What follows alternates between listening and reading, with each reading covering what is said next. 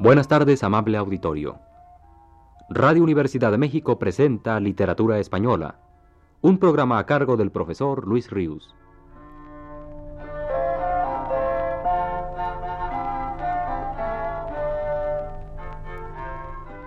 Con ustedes el profesor Luis Ríos. Para cerrar la serie de pláticas dedicadas al romancero español, anuncié ya el viernes pasado que me referiría hoy al romance en el siglo XX, y más exactamente al cultivo del romance por los grandes poetas españoles del siglo XX.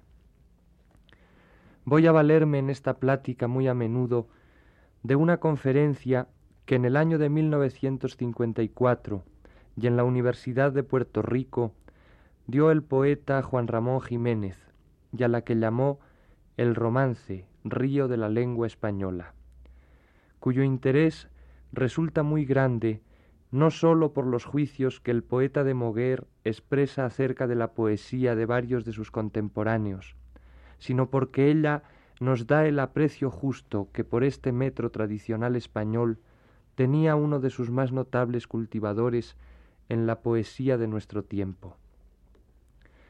De esta manera comenzó hablando Juan Ramón a los universitarios puertorriqueños.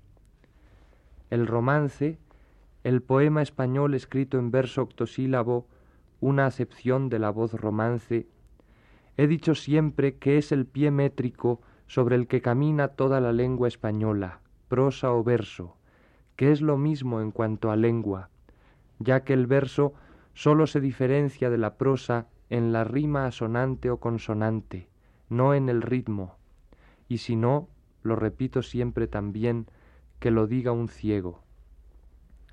Cada lengua, y esto también es insistencia mía, camina con pie y paso distinto.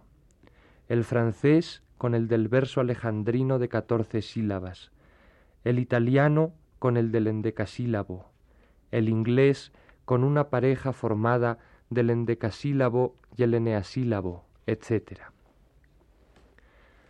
No sólo en Juan Ramón Jiménez entre los poetas contemporáneos españoles, sino en la mayoría de ellos hallamos esta devoción por la forma tradicional octosilábica, expresada a veces con tanta vehemencia como en el caso del poeta moguereño. Así, por ejemplo, Antonio Machado, en su Juan de Mairena, cargando el acento en un aspecto de la poesía romancesca sobre el cual Juan Ramón tenía posiblemente sus dudas, el tradicionalismo propiamente dicho, escribía Las obras poéticas realmente bellas, decía mi maestro, habla Mairena a sus discípulos, rara vez tienen un solo autor. Dicho de otro modo, son obras que se hacen solas, a través de los siglos y de los poetas, a veces a pesar de los poetas mismos, aunque siempre naturalmente en ellos. Guardad en la memoria estas palabras que mi maestro confesaba haber oído a su abuelo, el cual a su vez creía haberlas leído en alguna parte. Vosotros meditad sobre ellas. Quien intente escribir una historia de la poesía española contemporánea, tiene pues que consignar esta fe, llamémosla así, en el romance, como una característica básica, como un punto de partida fundamental en la creación poética del siglo XX. En los estudios sobre este tema que conozco, el de Luis Cernuda, el de Luis Felipe Vivanco, el de Concha Zardoya y aún en el de Damaso Alonso, magníficos por muchos conceptos, no se insiste lo suficiente, creo yo, en el alcance de esa fe romancística que, como hemos visto, declaran tan apasionadamente Juan Ramón Jiménez y Antonio Machado. No podía dejar de hacer mención del renacimiento del romance en el siglo XX don Ramón Menéndez Pidal, el más profundo conocedor de esta forma poética hispánica, en su tratado sobre el romancero. Repetidas veces escribe la literatura española reanima sus más decididos impulsos de renovación cultivando un romancero nuevo. A partir del modernismo se produce un romancero novísimo, más activo que nunca y no inferior al antiguo en obras geniales que perdurarán en el Parnaso español. La simple mención de autores se perdería en lo innumerable, pues se puede decir que no hay uno que no escriba romances. Rubén Darío, Unamuno, Amado Nervo, Lugones, Manuel y Antonio Machado, Díez Canedo, Pérez de Ayala, Juan Ramón Jiménez, para no citar sino algunos de los mayores, pertenecientes a las primeras generaciones. Y los poetas posteriores continúan. Gerardo Diego se inicia con El romancero de la novia en 1918. Rafael Alberti siente la obra de los romancistas actuales lo mismo que toda la producción española, tan enraizada en la tierra nutrida por la vena popular, que hasta su aventura personal hacia la expresión de lo subconsciente, lo irreal y lo absurdo, la declara inspirada no en los manifiestos superrealistas franceses, sino en las despropositadas ficciones de la fantasía cómica popular. El romance llega a ser forma predilecta en la poesía del siglo XX, distinguiéndose sobre todo como expresión lírica, pero perdura siempre la analogía con el romancero antiguo. Como ya se habían hecho romances y romanceros sobre los sucesos del siglo XIX, no faltan ahora sobre los sucesos de nuestros días, en especial con ocasión de la última guerra. Por otra parte, abundan como nunca los autores que hacen romancero propio.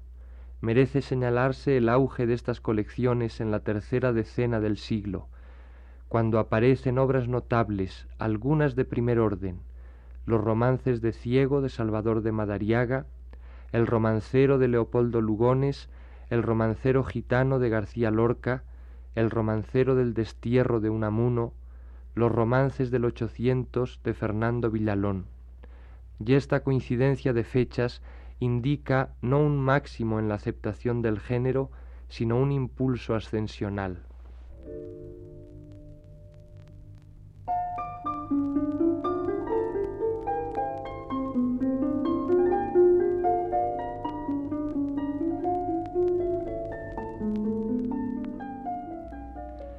Volviendo ahora a la conferencia de Juan Ramón Jiménez, y con el fin de pasar ya a recordar la obra romancística de algunos poetas contemporáneos a lo vivo, leyendo algunos romances, el primer poeta que se le viene a los labios al autor de Platero y yo es Antonio Machado, y escribe lo siguiente. Vamos a dejar la conciencia y la voluntad dormidas como en el sueño, y libre como en el sueño la memoria, la siempre presente y prevenida, y contemplar algo como una estelación sin historia ni historias de un cielo nocturno de verano, ese granero palpitante que quiere caer, vivero de vida eterna. Y la rica memoria mía me trae unos octosílabos de Antonio Machado, con consonante que no altera en nada su fluir, como en tantos poemas del romancero general.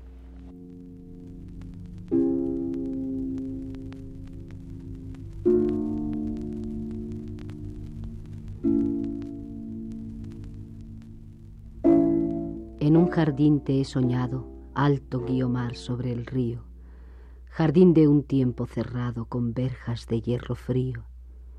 Un ave insólita canta en el almez dulcemente, junto al agua viva y santa, toda sed y toda fuente. En ese jardín, Guiomar, el mutuo jardín que inventan dos corazones al par, se funden y complementan nuestras horas. Los racimos de un sueño juntos estamos, en limpia copa exprimimos y el doble cuento olvidamos. Uno, mujer y varón, aunque gacela y león llegan juntos a beber. El otro, no puede ser amor de tanta fortuna, dos soledades en una, ni aun de varón ni mujer.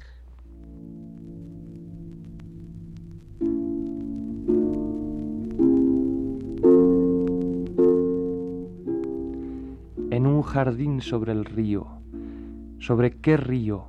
Guadalquivir, Duero, Guadiana, Nervión, Tinto y Odiel, mis ríos gemelos que vierten su agua sangrienta en el Erebo, Miño, Ebro, Eresma o Clamores, Tajo, el adjetivo alto que lleva el jardín del poema designa probablemente el Tajo en Toledo o el Eresma en Segovia, ya que las canciones a Guiomar son de la época segoviana de Antonio Machado, y que en Segovia vivió, quizá algunas veces o entonces, la desahogada dama de los pensamientos del destartalado Antonio, que luego, como la del fraile Luis de León, lo traicionó publicando por vanidad lo suyo, con el concurso, en este caso de Abel Martín, de otra señora novelista más desahogada todavía que la del fraile.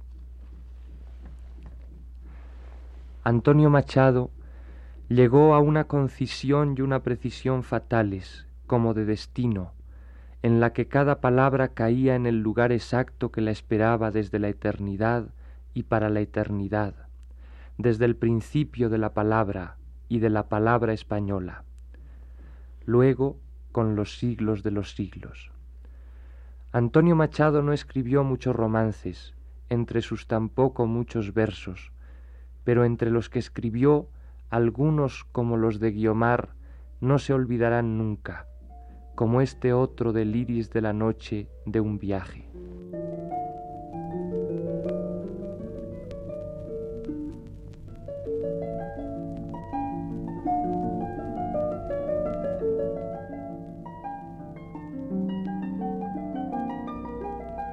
Hacia Madrid una noche va el tren por el Guadarrama en el cielo el arco iris que hacen la luna y el agua, oh luna de abril serena que empuja las nubes blancas. La madre lleva a su niño dormido sobre la falda. Duerme el niño y todavía ve el campo verde que pasa y arbolillos soleados y mariposas doradas.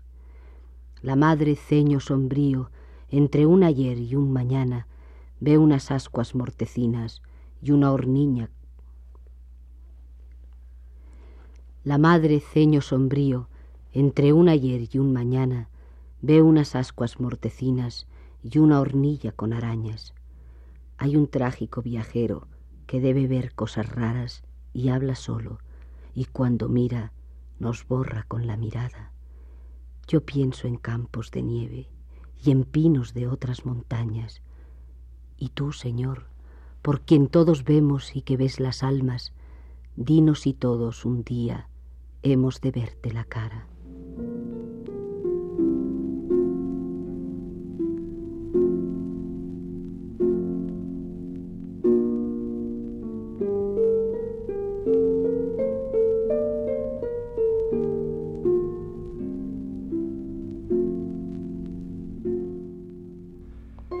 El solo vocablo romancero referido a la poesía contemporánea española trae consigo la asociación inevitable con el nombre de Federico García Lorca.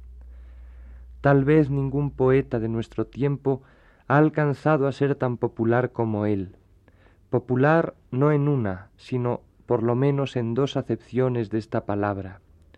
Popular porque gran parte de su poesía llegó, caló profundamente en el gusto del pueblo español que fue devoto lector suyo, y popular porque García Lorca captó y trasvasó a muchos de sus versos el espíritu esencial de la poesía tradicional, colectiva. Como muestra espléndida de la inspiración romancística del poeta asesinado en Granada para oprobio de la España azul, no vamos a recordar ninguno de los poemas de su romancero gitano, sino este romance, la canción del jinete, preñado de intensidad lírica.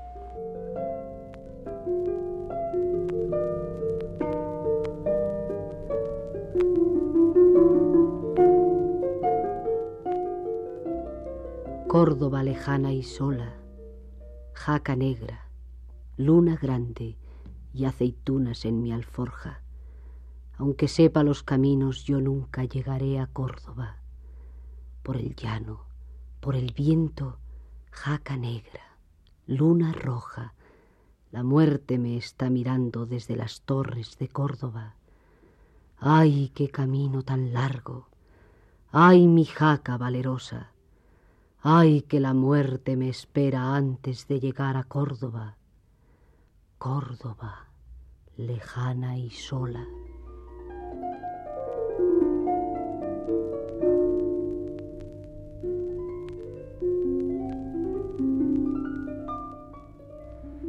Por el camino que lleva este romance, escribe Juan Ramón Jiménez, se puede llegar a donde sea, viniendo o yendo, nadando plenamente un río o andando llanamente sobre el agua. Ese es el milagro poético de Jesús de Nazaret. El agua es camino tan bueno como las orillas, y si no, que se lo pregunten a un barquero esencial.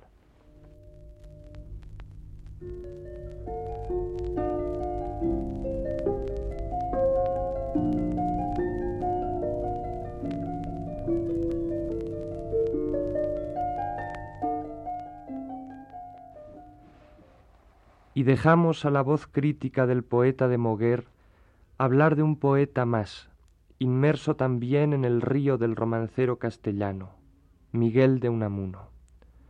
Dice así Juan Ramón, con Teresa el padrecito y con la madrecita Juan, como los llamó Unamuno, viene fatalmente el elegido de Dios en la colina de los Asfódelos, el único escritor contemporáneo a quien yo llamaría con verdadera justicia grande, porque tiene las cualidades positivas y negativas de los grandes, ya que un grande no puede ser nunca perfecto, ni siquiera completo. A los grandes les ocurre generalmente lo que a Miguel de Unamuno, que se obstinan en crear más que en corregir y publicar, y dejan esas obras que son un quebradero de cabeza para los testamentarios y en último caso ruinas. Qué gran cosa una obra en ruinas, las ruinas poéticas de Safo, por ejemplo. La ruina tiene la gran ventaja de que se cuida más por los que la sobreviven. Es lo último a que puede aspirar una gran obra material o moral. A Miguel de Unamuno le faltó para el romance soltura. Tan gran poeta como era, su carencia sensorial debió hacerle sufrir mucho al esperar la palabra, esperarla por su consonante o asonante en este caso. En sus sonetos el ripio, el cascote es tan frecuente y lamentable que hay que saltarlo. Y para la canción le faltó gracia, como a Antonio Machado. El verso libre que no espera nada de la rima y el romance que espera poco de los finales de su vida fueron a pesar de todo sus mejores formas de expresión, como lo fue la prosa, que José Ortega y Gasset consideró interpuesta entre la realidad y el sentido como un cristal entre el ojo y el paisaje. Pero a él, a Ortega, no le pasa lo mismo. Los dos fueron y son domadores de estilo. Ortega, porque como él dice, nació de una familia de periodistas, debajo de una rotativa, y tuvo que luchar mucho para sacudirse el San Benito. Yunamuno, porque nacido en Bilbao, tuvo que pelear con el español como lo que él era, un gigante. Este romance es de los últimos de Miguel de Unamuno y es uno de sus mejores romances y de sus mejores poemas. Es como una peña de orilla simbólica de un simbólico río español gran don Miguel poeta, don Miguel metafísico, don Miguel perdonado de todos, menos de los obispos y de las señoras episcopas, azaroso y peligroso fuera de la vida cotidiana.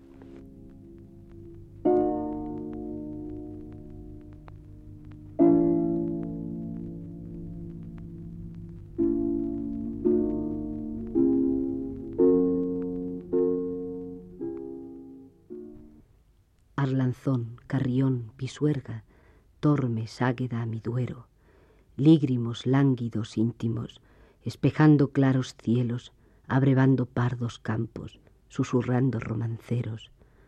Valladolid, le flanqueas de niebla, le das tus besos, le cunabas a Felipe con cejas de conmoneros, Tordesillas, de la loca de amor vas bizmando el duelo, a que dan sombra piadosa los amores de don Pedro.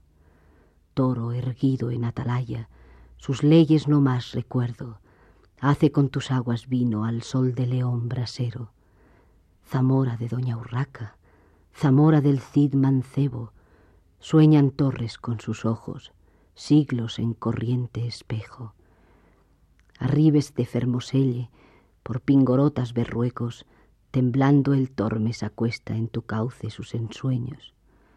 Code de mieza que cuelga a la cima de tu lecho, escombrea de la verde, donde se escombraron rezos, Frenejeda fronteriza, con sus viñedos por fresnos, barca d'alba del abrazo del águeda con tu estero, douro que bordando viñas vas a la mar prisionero, de paso coges altámega, de hondas saudades cuébano. En el fozo Porto sueña con el urbión altanero, Soria en su sobremeseta, con la mar toda sendero, árbol de fuertes raíces, aterrado al patrio suelo, beben tus hojas las aguas, la eternidad del empeño.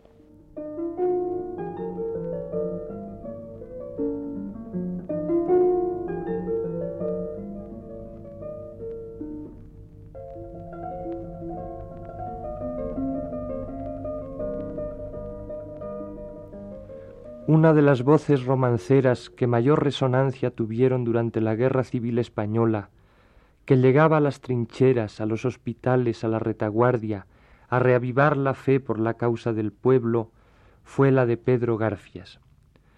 Permítaseme aquí una digresión. No obstante la fama que su nombre alcanzó durante la guerra civil, no obstante haber sido años antes uno de los pilares del movimiento español de renovación poética al que llamamos ultraísmo, no obstante haber escrito en el destierro de Inglaterra un libro de increíble altura lírica, Primavera en Eton Hastings, en estos días, por cierto, reeditado en México. No obstante haber editado en México también, a partir de 1940, libros cuya verdad lírica no morirá nunca, como la contenida en su río de aguas amargas. Pedro Garfias es un poeta que no figura más que en tres o cuatro de las mil quinientas antologías de poesía española contemporánea que hay. Los libros suyos casi no han tenido crítica hasta ahora. Su fotografía no se exhibió en la librería de Zaplana en aquella ocasión en que se expusieron los retratos de los escritores que viven en México, jóvenes, viejos, hombres o mujeres. En la colección de discos de poesía que edita nuestra universidad no hay ninguno de Pedro Garfias en las crónicas sociales que se ocupan de cuando en cuando de los cócteles en homenaje de artistas, poetas, filósofos, intelectuales, en fin, no aparece jamás el nombre de Pedro Garfias. Ningún periodista le ha hecho nunca una entrevista. Pedro Garfias no tiene casa, tampoco tiene un trabajo seguro del cual poder vivir. En ninguna institución de cultura, oficial o no, cobra un sueldo. Nunca ha cobrado un sueldo. Vive en hoteles, en pensiones, en casa de algún amigo o en la calle según corran los tiempos. En México, en Puebla, en Guanajuato, en Monterrey, en Guadalajara, siempre de aquí para allá, durmiendo en los camiones a dar recitales de sus versos. De eso come y bebe. De lo anterior sería falso concluir que Pedro Garfias es una víctima del medio que le pertenece, del intelectual. Nadie es culpable que sea como es, ni él mismo. Más todavía, ¿quién podría decir que es malo que sea como es? A lo mejor al final resulta que lo malo es no ser así. Del caso de Pedro Garfias, tal vez sólo pueda sacarse una conclusión, que además no constituye ninguna novedad. Todo lo que Pedro Garfias no posee, todo en lo que él no participa, no tiene al cabo auténtico valor, pues hay un hombre que no goza de ello, y es, a pesar de todo, Pedro Garfias, esto es, un gran poeta. Pedro Garfias es la prueba de lo que lo mejor del hombre, su espíritu, su poesía, se da o no se da al margen de su circunstancia gremial, sin que ésta en ningún caso lo determine. Este es el momento para los que vivimos demasiado inmersos en ella de reírnos discretamente de nosotros mismos. Un romance de los primeros que escribió Garfias, publicado en su primer libro, El ala del sur, es este.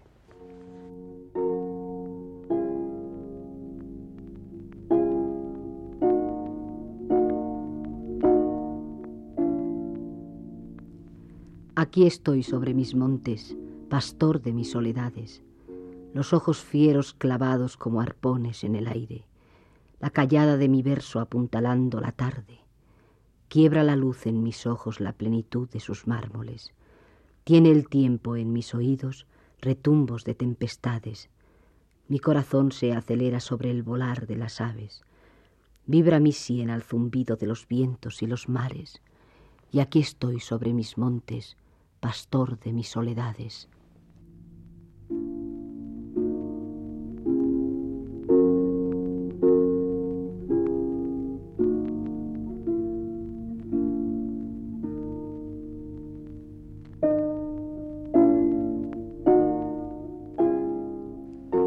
De las poesías de la Guerra Española, libro con el que obtuvo el Premio Nacional de Literatura en 1938, y que reeditó en México tres años más tarde, es este poema escrito a la muerte del capitán Jimeno, con cuya lectura terminaremos esta alusión a la obra de Pedro Garfias.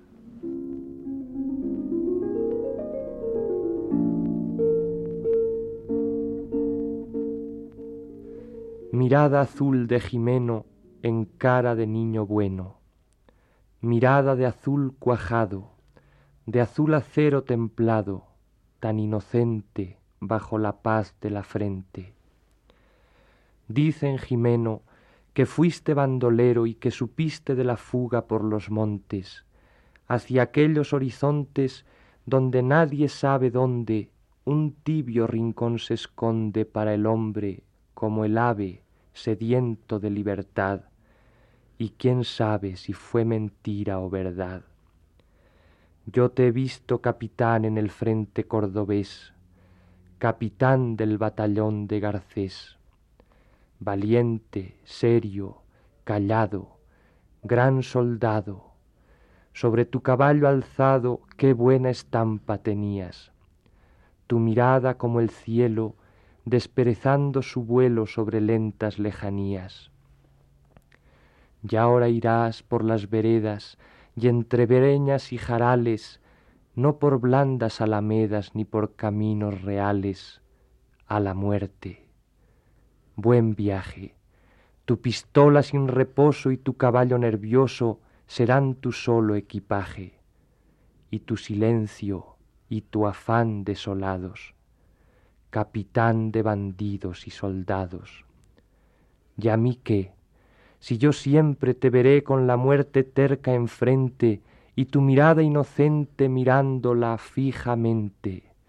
Ay, Jimeno, capitán del batallón de Garcés, capitán de la cabeza a los pies.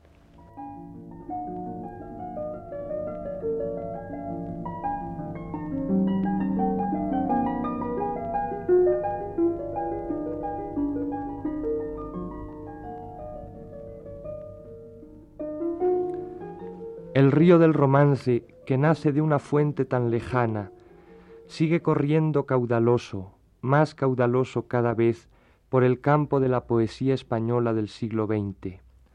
En nuestros días los romances florecen con la misma fragancia muchas veces que aquellos romances antiguos que el pueblo hurtaba a sus creadores para hacerlo definitivamente suyo.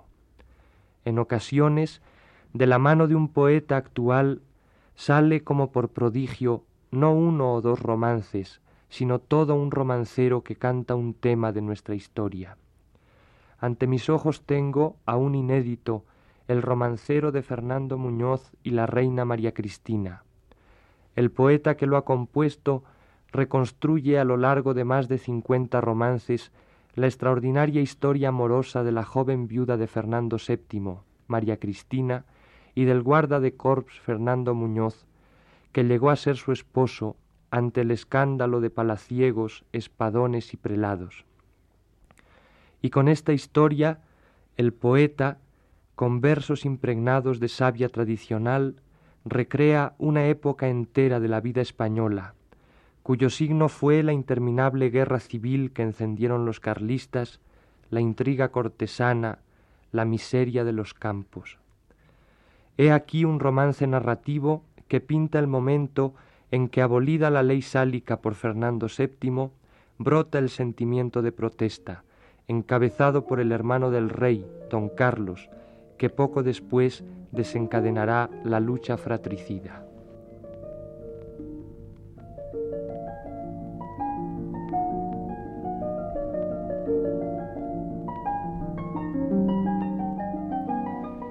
Muñoz informa a la reina que don Carlos y su esposa, clero, ejército y nobleza, conspiran a todas horas. El rey se ha alarmado mucho con las noticias facciosas. La presencia de don Carlos le desconcierta y enoja. Una hermana de la reina, que de un príncipe es la novia, en Portugal va a casarse en una fecha ya próxima. Dispone el rey que don Carlos asista a la ceremonia y lo aleja de la corte con pretexto de la boda. El día 16 de marzo del 33, con escolta, camino de Portugal, Carlos a España abandona. Y en Madrid, el mes de junio, Isabel, con mucha pompa, es proclamada princesa en las cortes españolas. Desde Portugal, don Carlos anuncia que va a arder Troya y amenaza con la guerra si no le dan la corona.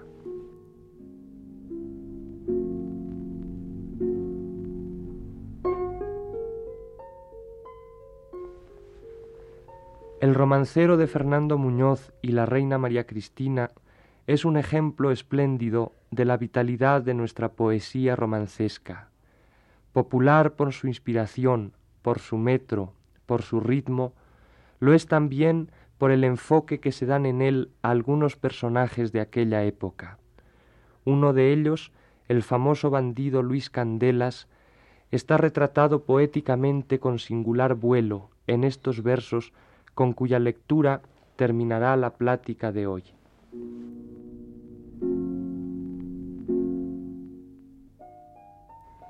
Hoy Madrid ha enmudecido, hoy todos están de acuerdo. Hoy no se habla de carlistas, reina ni pronunciamientos. Han ahorcado a Luis Candelas.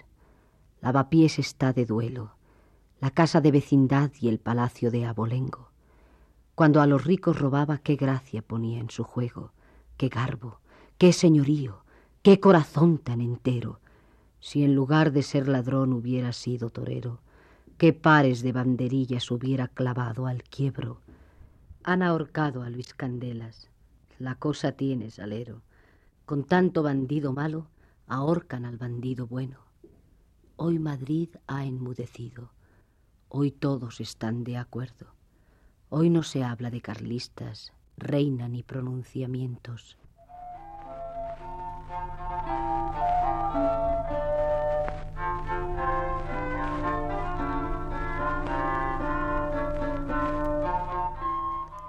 Radio Universidad de México presentó Literatura Española, un programa a cargo del profesor Luis Ríos.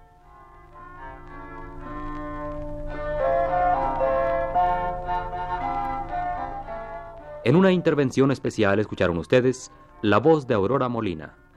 Agradecemos su atención y les invitamos a escuchar el siguiente programa de la serie, el próximo viernes a las 18 horas. Muy buenas tardes.